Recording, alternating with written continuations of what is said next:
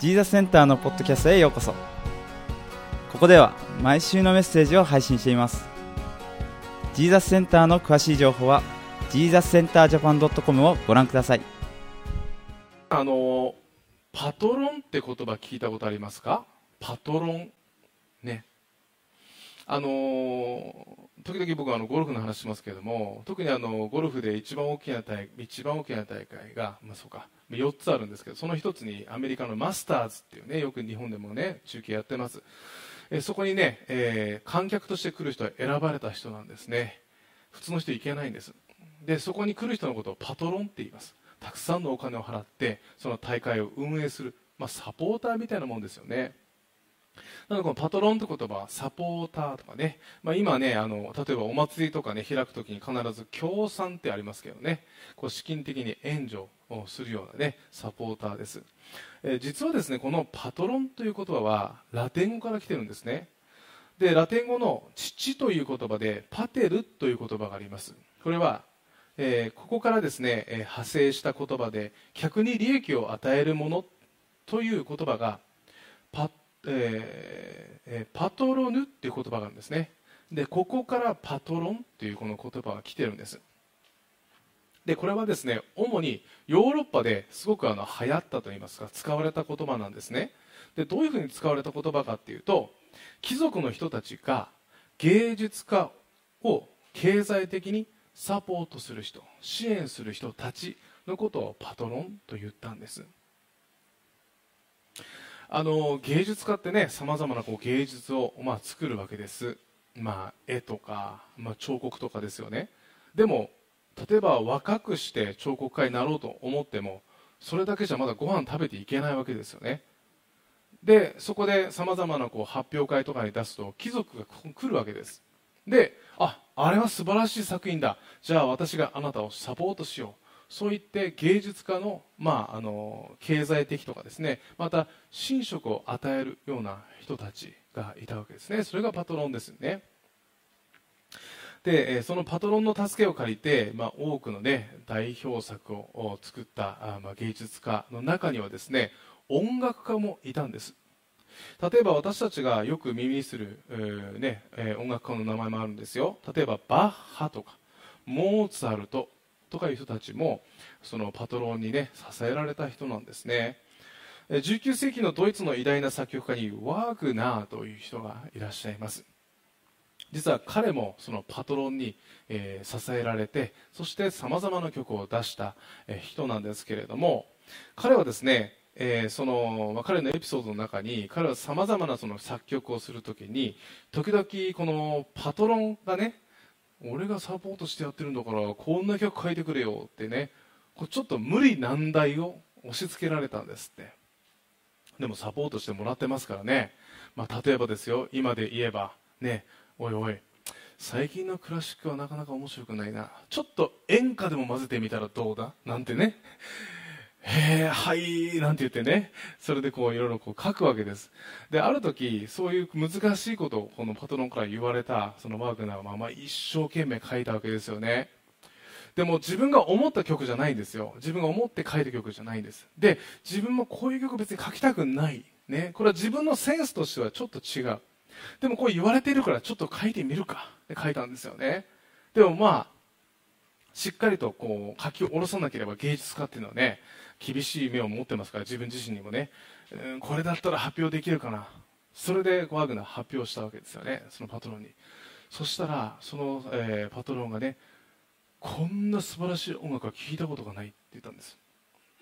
まあ自分が頼んだからねそう言ったの。かと思いきや他の人たちもその曲を聴いた時になんて素晴らしい曲なんだろう。これはあなたが書いたんですか。あなたの雰囲気と全く違いますよね。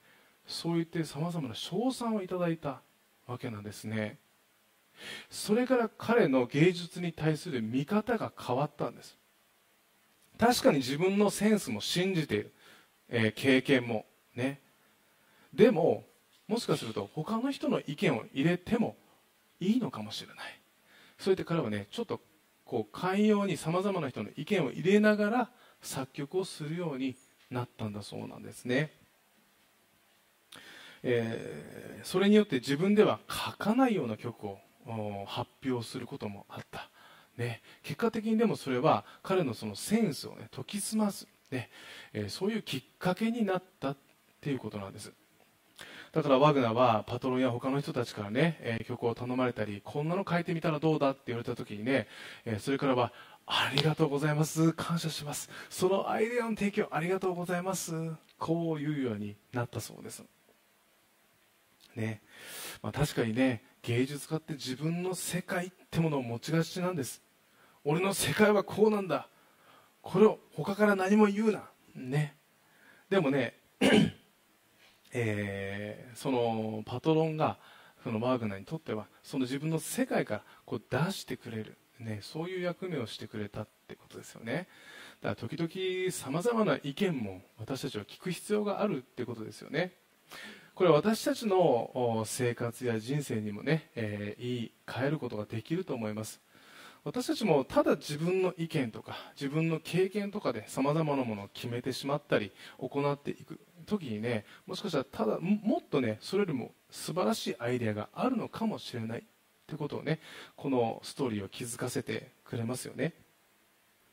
だから自分の思っていることが第一だってね思っていたらちょっとその思いも置いておいて他の人の意見も聞いてみてそれも試してみるともしかしたらそっちにさまざまな、ねえー、脱出の道とかねさまざまないいアイデアがあるのかもしれないってことですよね。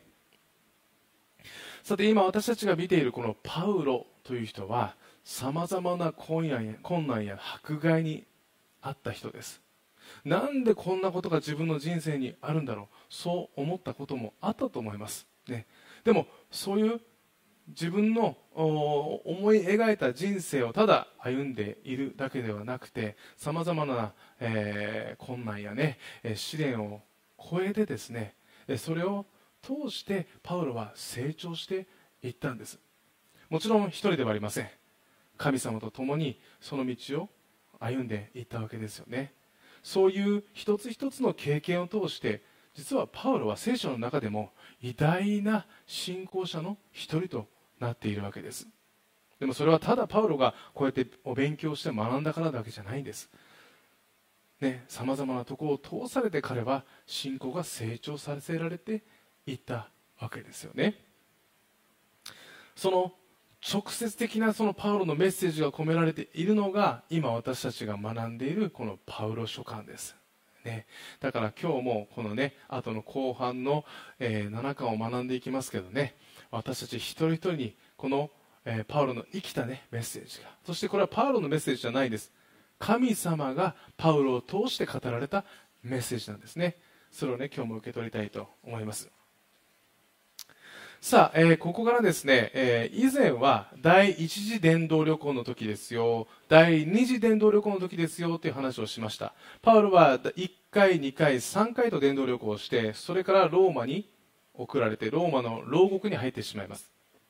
まあ、後にそこで殉教するわけですけれども、えー、このですね、え次見ていく、書簡、このエペソビトへの手紙、からですけれども、これは獄中書簡と呼ばれています。つまりこれはローマの牢獄で書かれた、えー、ものなんですね。これが新約聖書の、うん、27巻。でこのうちの、まあ、13巻が今ねスライド、えー、出てますけれどもこれが新約聖書。そしてここの9からの13巻ですからねもう半分ですよね。大半はパウロが書いたということですね。はい。えそれでは、え、次をね、見ていきたいと思います。エペソビトへの手紙ですね。えもちろん、えこのエペソビトへの手紙は、エペソというね、えところで、え書かれた、えところですよね。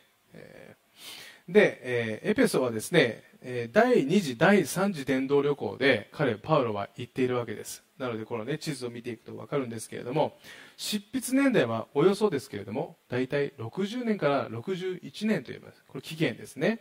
でも、まあ、これも開きがあります。なので大体という言葉を使わせていただきます。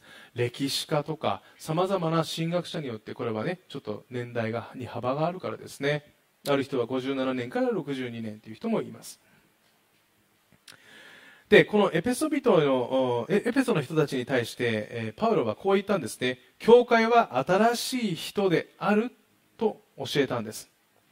これなんでこう言ったかというとあの聖書のメッセージを旧約聖書でずっと守り続けたのはユダヤ人です。なのでパウロはこうやってヨーロッパで、え、こうやって旅行をしていきます。そして伝道していきますけれどもそこに散っていたユダヤ人たちにまず話すんです。そしてユダヤ人たちが終わると今度は違法人外国人ギリシャ人とか何とか人地元の人たちに話すんです。じゃあなぜユダヤ人に語るかというとユダヤ人はもともとこの聖書を知ってるからです。そしてパウロは聖書の中でメシアが生まれるという予言があったでしょ。メシアが生まれたんです。それはナザレのイエスという人物なんです。彼が十字架にかかり全ての人の罪を背負って身代わりとなって死に3日後によみがえったんです。これが新しい契約なんですよ。皆さん聞いてくださいとユダヤ人に語ったんです。そうユダヤ人で受け入れる人もいればそれを、えー、受け入れない人もいた。その後に違法人に語るんですけれどもだから教会の中では私たちはユダヤ人だっていう誇りを持っている人もいたわけですよね。これ必要以上の誇りを持っている人もいたんです。だからちょっと違法人を下げてみるような人たちもいたんですね。でもパウロはこう言ったんです。エペソの手紙を通して違うよ。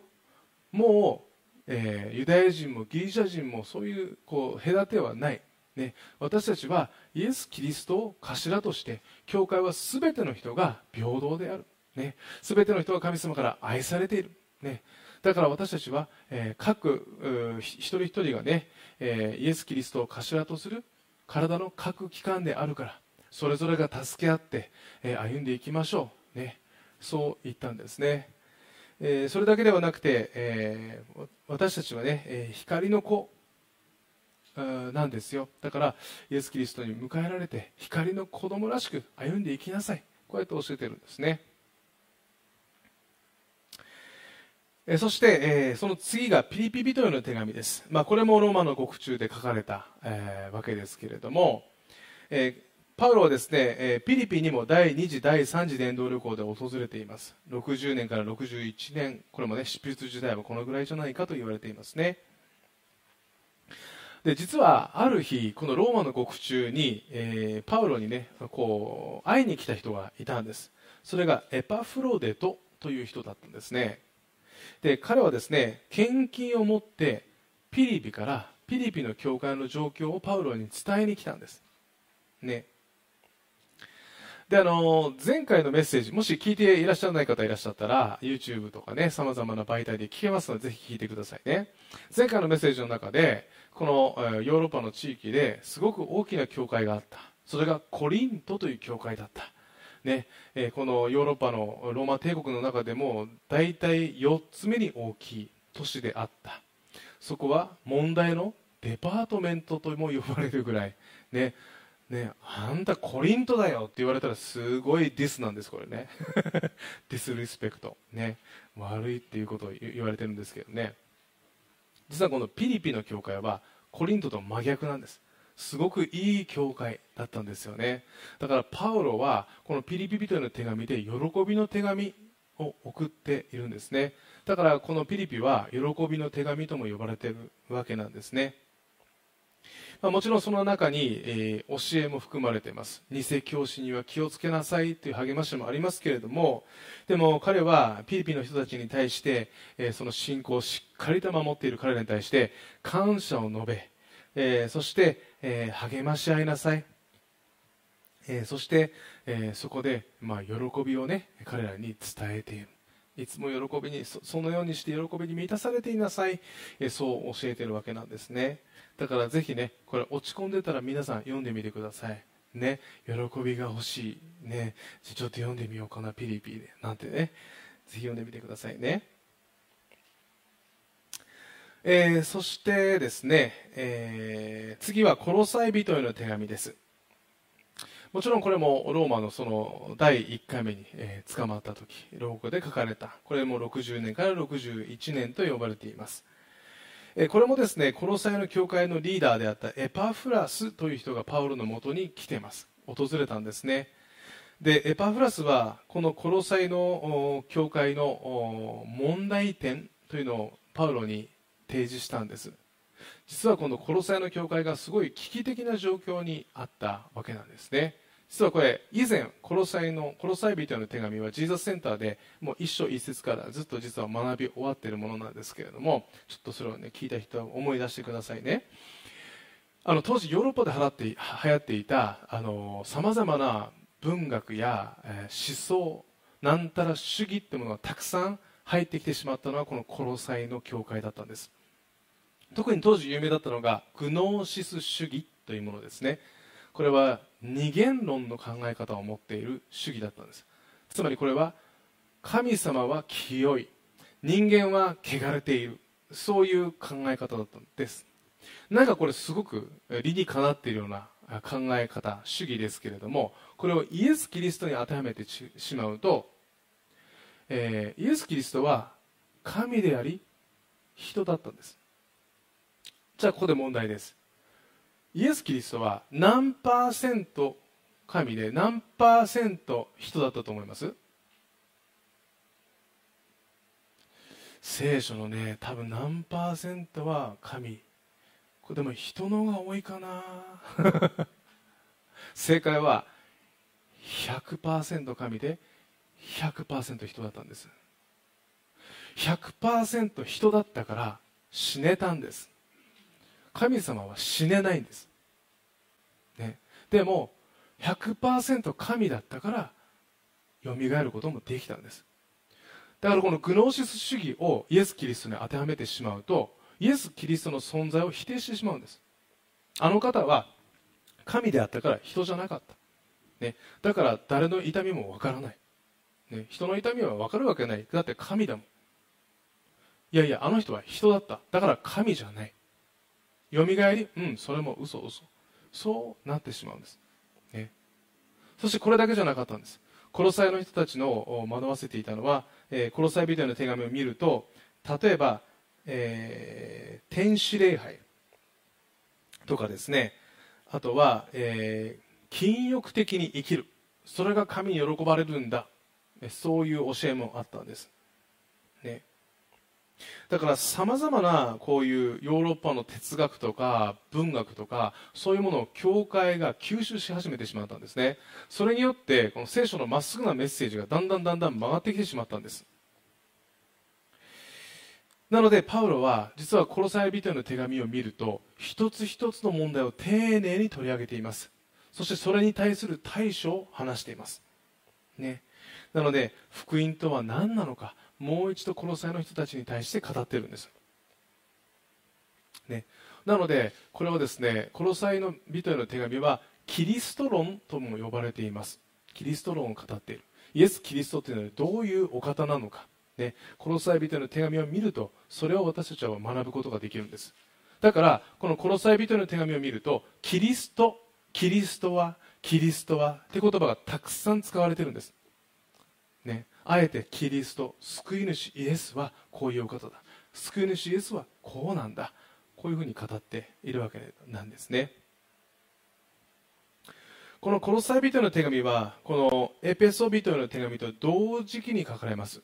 そしてこの2つの手紙は一緒にあともう1つの手紙と一緒に持ってかれるんですね、えー、これは、えー、テキコとオネシモという人に、えー、渡されてこれはコロサイにエペソに持ってかれるんです。ローマの牢獄からね。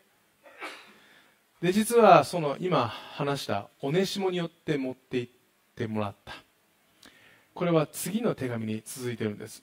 ピレモンへの手紙です。これは個人的にピレモンという人に書かれたんです。ピレモンってピグモンじゃないですよ皆さん。ね。ウルトラマンで言いましたピグモンってね。ピレモンです。ね。英語でフィラムンだよね。P じゃないんです。フィなんです このピレモンは実はコロサイの、えー、教会のリーダーだったんですね。彼は裕福でたくさんの、えー、こう奴隷がいたんです。ある一人の奴隷が失礼なことをしてそして、えー、逃げていったんですその奴隷はローマに逃げていったんですこの際からねそこでローマに行っておそらく捕まったんでしょうね。そして牢獄である人に会ったんです。それがパウロだったんです。これがオネシモって人なんです。オネシモはピレモンの奴隷だったんです。でもここから逃げてローマで捕まってパウロに会うんです。パウロはこのオネシモにイエス・キリストを伝えるんです。そしてオネシモはイエス・キリストを信じます。そこでパウロはオネシモあなたの主人ピレモンでしょ私は彼を知ってるよ、ね、じゃあ私がこのピレモンに対して手紙を書いてあげようそして手紙を書いたのはこのピレモンへの手紙なんです。だからこのピレモンへの手紙にはオネシモという言葉が出てきます。ね。そしてオネシモはもう私たちのいやつまりあなたの奴隷じゃない。イエス・キリストを信じる者として兄弟なんだよ。だから彼を許してあげなさい。ね。そしてこれをオネシモに渡して殺さえ人への手紙と一緒に殺さえに持ってったんです。ね。まあそれ以降ねオネシモはおそらくピレモンに許してもらったと言われています。そして違う教会のリーダーとして今度は彼が許されたものとしてねこのパウロの意思やピレモンの意思を継いで違う教会の偉大なリーダーになっていったっていうね伝承もあるぐらいなんですね。ピレモンに対してパウロは確かに彼を彼はオネシモを裏切ったかもしれない。でも許してあげなさい。もう彼はイエス・キリストに許されたものとして私たちの兄弟だから。もう奴隷じゃない。兄弟だから。だから受け入れなさい。こうやってパウロは教えたわけですよね。えここまでの4巻を見てみるとまあ、教会に書かれたり個人宛てに書かれた手紙もありましたが一つの大きなテーマがあったんです。それはイエス・キリストを受け入れたあなたたちはもう今までのあなたたちとは違うんだよ。新しいビジョンを持ちなさい。今までこう経験してきたこと価値観も確かにあるかもしれない。でもそれをちょっと置いて今神にある考え方を持ちなさい。神にあるビジョンを持ちなさい。こう言ったんです。どんな暗闇の中にあるてたとしてもどんなにあなたが何かできなかったとしてもあなたは光の子供なんだよ。あなたは光の子供としてもともと作られたんだから。そういう歩みをしていきなさい。光の子供らしく歩みなさい。そういったわけですよね。ね。またはどんな時にもどんなに迫害があっても喜びの中で生きていきなさい。喜びがあなたの力になるから。イエス・キリストがあなたと共にいるから。大丈夫喜びの中で生きていきなさい。ね。今まではそうではなかったかもしれない。でも今はイエス・キリストがあなたと共にいるから生きてそう歩んでいきなさい。ピレモには確かに奴隷を奴隷はあなたの所有物だった。もう物に過ぎなかった。あなたが殺したければ殺すこともできた。でもそれはこの世の常識であって神の常識には当てはまらない。神様の常識の中では全ての人を愛すること許すこと受け入れることこうなんだ。だからもうあなたはねそういう今まで歩んできた通りに歩むべきじゃない。新しいビジョンを持ちなさい。こう教えたんです。ね。まさにね今まで自分が作り上げてきた人間的な価値観じゃなくて本来私たちが作られた神にある価値観を持ちなさい。こう言われたわけですよね。あのパウロは第2コリントの手紙にそれをどう考えればいいのかっていうヒントを与えています。これは第2コリントの5章の17節です、えー、誰でもキリストのうちにあるならその人は新しく作られたものです。古いものは過ぎ去って見よ全てが新しくなりましたってあるんですね。ガラテヤ人の手紙では私たちはパウロはね自分自身に対して私はね古い自分は死んだって言ったんです。ね。で皆さんイエス・キリストを知る前は知る前とそれ以降は違うんです。もう知る前の自分は死んだんです。イエスもあなたと共に歩んでいきたいです。と自分が思った以降は今までの自分も死んでるんです。死人に口なしなんです、ね、だから新しい、えー、こうね、えー、価値観を持っていきなさい。そうパウロは進めているわけですよね。そういうイメージを持っている人たちの集まりが教会なんです。ね。だからすごく魅力的だと思いませんか？ね。だってこの世の常識だけじゃないんですもん。ね。まあ、確かに常識がないわけじゃないですよ。それぞれの常識ありますけれども。でもこの世で得ることができない優しさとか許しとか愛とかそういうものをね私たちはここから発信していくべきなんですよね。あの皆さん教会の 3K って知ってます？3K K 頭文字としてね。3ね。こういうイメージを持ってる。何かというと硬い暗い厳しいなんです。どうですか？硬い暗い厳しいですか？皆さん僕見てください。硬い暗い厳しいじゃないでしょ。間違ってるんです。だから僕それをもうこうぶっ壊してやろうと思って。日々生きてますけれども。ね。えー、だって教会って老若男女、ね、別にこう仕事でつながったメンバーじゃないんです。趣味でつながったメンバーじゃないんです。ね。私たちを作ってくださった神様を共に礼拝する。こうやって御言葉を通してさまざまな励ましを受ける。そういう場所なんです。それだけじゃないんです。私たちそれぞれが助け合ったり、ね、許し合ったりする、ね。えー、そして神様は私たち一人一人に愛を流していきたいんです、ね、だからここに集めてくださったんです。だって教会って、えー、この新約聖書が書かれた言語ではギリシャ語ではねエクレシアって言葉なんです。エクレシアっていうのは建物を教会を表す言葉じゃないんです。こういう建物を表す言葉はキリアコンって言葉なんです。これが英語のチャーチって言葉になったんです。もともとはエクレシアって言葉なんです。これ何かというと呼ばれた者の集まりなんです。誰に呼ばれた？信者に呼ばれた。違うんです。神様に呼ばれたんですよ。ね。神様を呼んでくれた人たちが集まっているんです。なぜ神様が呼んだかというと皆さん一人一人にどれだけ神様が愛しているかその愛を伝えたいんです。そしてその伝わったら今度は私たちを通して神様が私たちのいるその地域で、ね、またポジションでその愛を流していきたいから私たちを集めてくださったんですよね。だからこの教会という場所はこの地域にとって一番潤しい場所であるべきなんです一番魅力ある場所であるべきなんですね、だからねもっともっと私たちもねそれをね発信すべきだなもしかしたらその 3K を持ってる人いっぱいいると思います。ね。別にそれ、様子を変えろって、そういう様子を変えて発信していくわけじゃないんですけどね。神様の愛が素晴らしいということをね、えー、それを通してね、教会って素晴らしい場所なんだっていうところで伝えるべきですよね。あの、エチオピアでの話ですけれども、えー、1930年、えー、代ですけれども、えここではイタリアがここに侵略に来たんです。えー、当時イタリアの指導者はムッソリーニという人です、えー、彼はですね、えー、この当時周辺国の侵略を行っていたわけですけれどもこの侵略軍はエチオピアの侵略を考えてやってきたんですね。でその時ワラモという地方に来たんです。そこで仕えていた宣教師たちにお前たち出てけって言ったんです。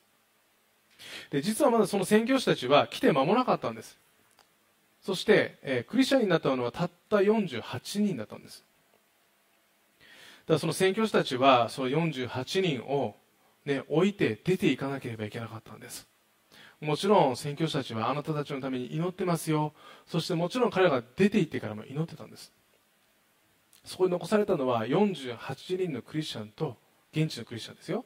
とマルコの福音書。まだ書きたての彼らの言葉で書いたマルコの福音書だけだったんです。そしてなんとその48人はほぼ文字が読めない人たちだったんです。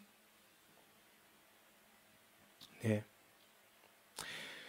もう宣教師たちはもう私たちは祈るしかない。そう思っていたんですね。そしてもしかしたらもう彼らももうねその教えも忘れてしまっているかもしれない。もうね、えー、現地のねまた宗教に改宗してしまうかもしれない、えー、彼のために祈ろうってそう祈ってたんですけれどもその4年後に宣教師たちが入国がですね許されたんですね。なんとその教会は生き残っていたんです。で生き残っていただけじゃなくてなんとクリスチャンが1万人になっていたんです。48人から4年で1万人です。じゃあどのようにしてここまで成長したのか聞いたんです。そうするとね彼らは宣教師たちが教えたことを忠実に教会の中で行ってたんです。それは まずはキリストを第一にすること。彼らが毎週教会で礼拝を捧げること。そして隣人を愛すること、ね、それを実践していたんですって。でこの苦しい情勢の中でお互いが助け合うっていうことを公に発信している場所は教会ぐらいしかなかったんですって。なので多くの人が教会に集ってきてで彼らは支え合ったんですね。助け合ったんです。そしてその教会では何よりも自分たちを作り導きそして守ってくださる。こういう時でも、えー、支えてくださる。神様がいらっしゃる。そう教会ではメッセージされていたんです、えー、そういう神様に私たちもすがっていきたい、ね、私たちを助けてほしい。そしてたくさんの奇跡がそこであったんです。そこでそれが4年で爆発的に、えー、そこでリバイバルが起こったわけなんですね。なのでたくさんの人が教会に集い癒され励まされたわけなんですよね。私たちの教会もね、えー、この私生活で受けることができないような励ましそして、えー、希望そういうものをね平安そういうものを私たちはねここからね発信していくべきですよね。ではまあ発信していく前に私たち一人一人がその一つ一つをね受け取っていくべきです。ね、でも大丈夫です。私たちがね賛美をして聖書のメッセージを聞いていくときにそれが自然と私たちの内からね生まれてくるからですよね。だから誰が来てもハッピーな場所になりたいですね、えー、さてでは最後の 3, 3つの書簡ですよね。あとはねえこれは3つとも個人宛に書かれた、えものです。テモテとテトスという人たちに書かれた手紙ですけれどもこれは個人宛てに書かれています。そしてこのテモテもテトスも、えー、教会のリーダーだったんです。まだ若いリーダーだったんですね。でここは牧会書簡とも呼ばれてるんです。つまり教会を牧していく上ではねこのテモテとテトスすごくねさまざまな助言がある、ね、そうも言われているしまた若いリーダーにとってもねすごくさまざまなあの助言が含まれている。これがこの3つの書簡なんですね。はい。で実はですねこのパウロは、えー、獄中に今いる、まあ、これ今ずっと時系列に見ているわけですけれども実は、えー、投獄されたのが2回あったって言われています。でこの第一テモテの手紙はその1回目と2回目の間に書かれていた。ある程度の自由が与えられて1回ローマを出国することをねパウロは許されたって言われてるんですね、えーなのでパウロはですねその時にルカ使徒の働きを書いたルカですよね。ルカの福音書を書いたルカ。そして愛するテモテ。あのテモテはねすごくパウロから愛された弟子って言われてるんですね、えー、なのでこの、まあ、ルカとテモテを連れてエペソに行ったんです。でエペソにはちょっとねさまざまな問題がまだあったのでその問題解決のために誰か一人残しておきたかったです。それがテモテだったんです。テモテちょっとここにね、あのー、置いていくからね。で 置いていったのがテモテだったんです。でその後にパウロたちはピリピに行かなければいけなかったんですね。なのでこれが書かれたのはピリピのピリピで書かれたと言われています。大体63年から67年ぐらい。えー、特にこの、まあ、テモテは若かったので、まあ、若いテモテに対して、まあ、パウロはさまざまな励ましそして教えというのを、ね、書いています、えー、第一テモテではですね例えば二世教師の扱いはこうした方がいい。またさまざまなリーダーのために祈りなさい。そしてリーダー教会の中でのリーダーはこういう人であるべきだ、ね、それを教えてます。またパウロの手紙から推測するとこのテモテっていうのはねすごく真面目な人だったんですね。だからねちょっとねこう真面目すぎて体調を崩してしまう、ね、特になんか手紙を読むとちょっと胃が悪かったんでしょうね。だからパウロは、うん、あのさ水ばっかり飲まないでブドウ酒も飲みなさいって言ってるんですね。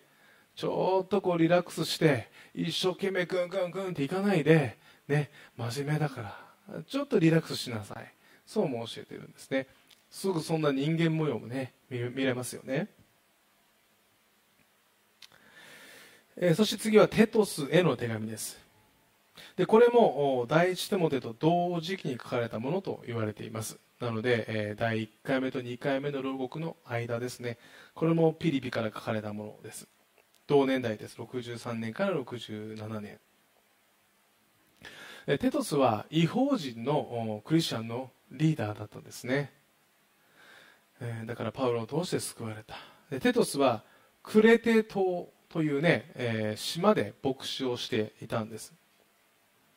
でクレテ島っておそらくですけれどもねこのねテトスへの手紙を見るとね多分地中海のね、えー、真ん中の方にあってねあったかいとこだったんでしょうね。あのみんなあんまり仕事もしないでねただこう遊んでたのかもしれませんね。えー、そういう人たちを、こう何か教えるのは難しかったんでしょうね。さまざまなそういうね、えーえー、ちょっとねゆっくりな地域でどういうふうに教えるのか若い手元に助言をしています。ね。で、えー、この伝承ではですねクレテ島で、えー、ゴルディナというところでねなんとこのテトスは94歳まで牧師をした、ね、それから昇天したなんとも言われてるんですね。えー、テトスに対してもリーダーはどうこういう人を任命する方がいい、ね、そういうふうにしてパウロは教えてますね。そしてパウロはテトスに対してはクリスチャンの生活というのは何かを守ることじゃない。神様の恵みの中で、えー、歩んでいくことなんだ。そこで平安と希望を受けて歩んでいくことなんだよ。そうも教えてますね。そして、えー、パウロが生涯の中で一番最後に書いた手紙が第2テモテテモテの手紙第2というものですね。これは2回目の投獄の時に書かれたものです。67年から68年頃と言われていますね。パウロはもうこの時には自分の死が近いということをね知っています。だから別名は別離の手紙とも言われているんですね。で本当にこの第二テモテを、ね、読むとね、えー、パウロがどれだけテモテを愛していたのか、えー、それが分かりますね。早く私の上着を持ってあなたがこっちに来てほしい、ね、テモテ早く手持って。ね、分かりました？皆さん？ね。ね、そしてね、えー、テモテに対しては、まあ、これは最後の手紙ですけれどもね、えー、苦難の中での心構えはこうなんだよ、テモテ。ね、そして、教会の中でクリスチャンはただイエス・キリストを信じるだけじゃない。イエス・キリストの弟子として成長していきなさい、ね。えー、そうも教えています、えー、そしてねテモテに対しては時が良くても悪くてもテモテあなたは語りなさい、ね。まあ、もちろんそれはパウロが実践してきたことの一つでしたからね。そういうことも教えてるんですね、えー、これが最後のパウロの手紙なんです。え、このですね、えー、最後の3巻この牧会書簡を見てもですねパウロはテモテに対してもテトスに対しても彼らが与えられている仕事を使命を全うしていけるようにサポートしたってことが分かるんですね。これがねパウロから学べるリーダー論です。パウロはリーダーとして頭ごなしにこうしなさいああしなさいとは言わなかったんです。そのさまざまな教会や個人が持っている問題をしっかりと分析したんです。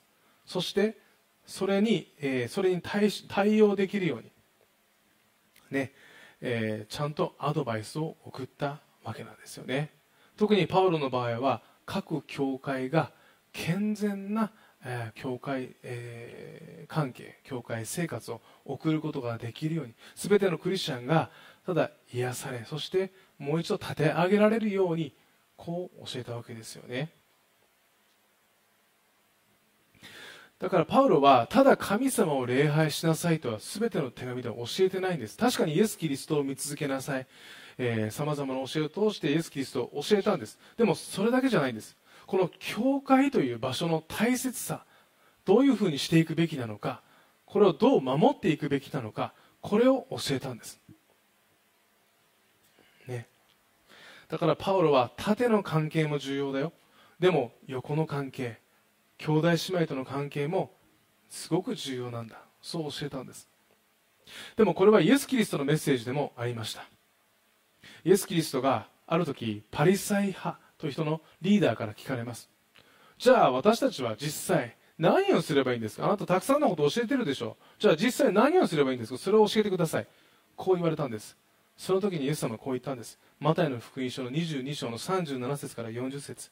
そこでイエスは彼に言われた。心を尽くし思いを尽くし知力を尽くしてあなたの神である主を愛せよ。これが大切な第一としま戒めです。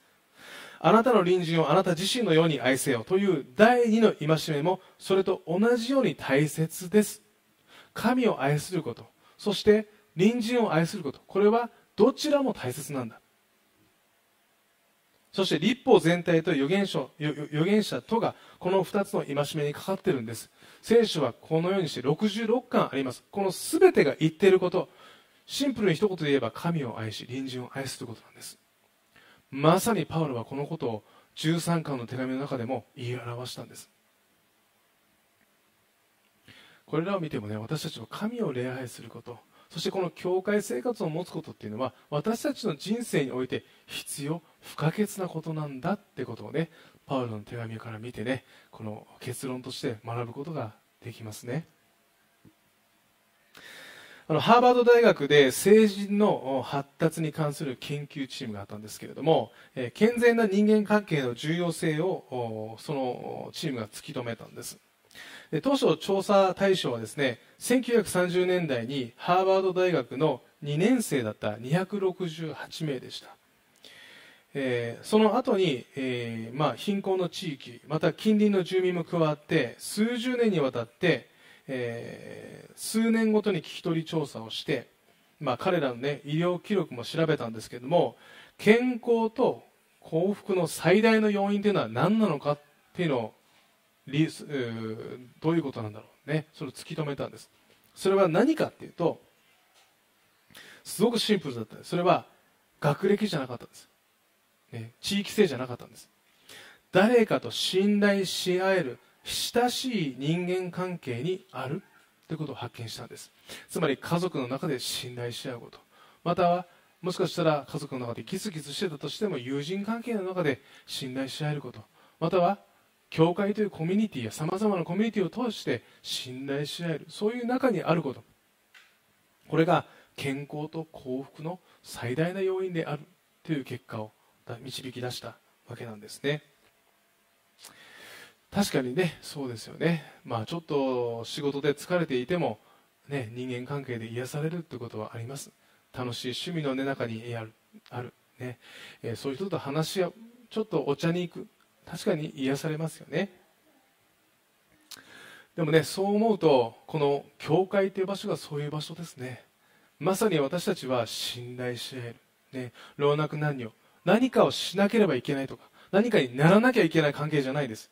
私たちはただここに来て神様を見上げてさまざまな励ましを受けるんです。まあ確かに日本にはね、あのー、親しき中にも礼儀ありなんて言葉がありますからね。もう全ての人の人生にいろいろこうズケズケ入っていく必要はないんです。でも私たちは少なくともここに来て「おはようございます」って挨拶をしたりする中で、えー、それぞれで祈り祈りをね覚える必要があれば何か助け合う、ね、そういう素晴らしいコミュニティ神の家族がこの教会である。ということですよね。だからね全ての人にとって憩いの場所である。希望の場所である平安がある場所であるねえー、麗しい場所であるそれが教会であるということですよね。だからね、えー、全ての人が神の家族であってねそういう素晴らしい場所が教会だということですね。配信をご覧になっている方も全ての人は神の家族です。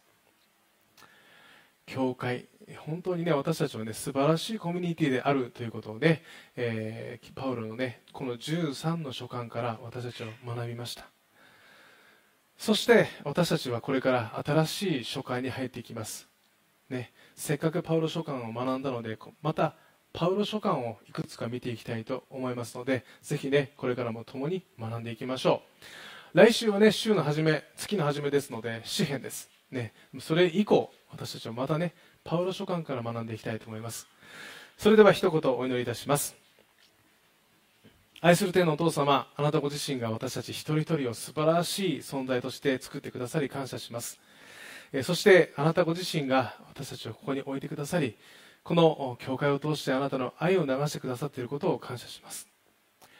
どうか私たちもそれぞれが助け合い愛し合い許し合い歩んでいくことができますようにどうか導いてください。イエス・キリストの皆を通して祈ります。アーメン。しばらくの間それぞれで祈る時間を持ちましょう。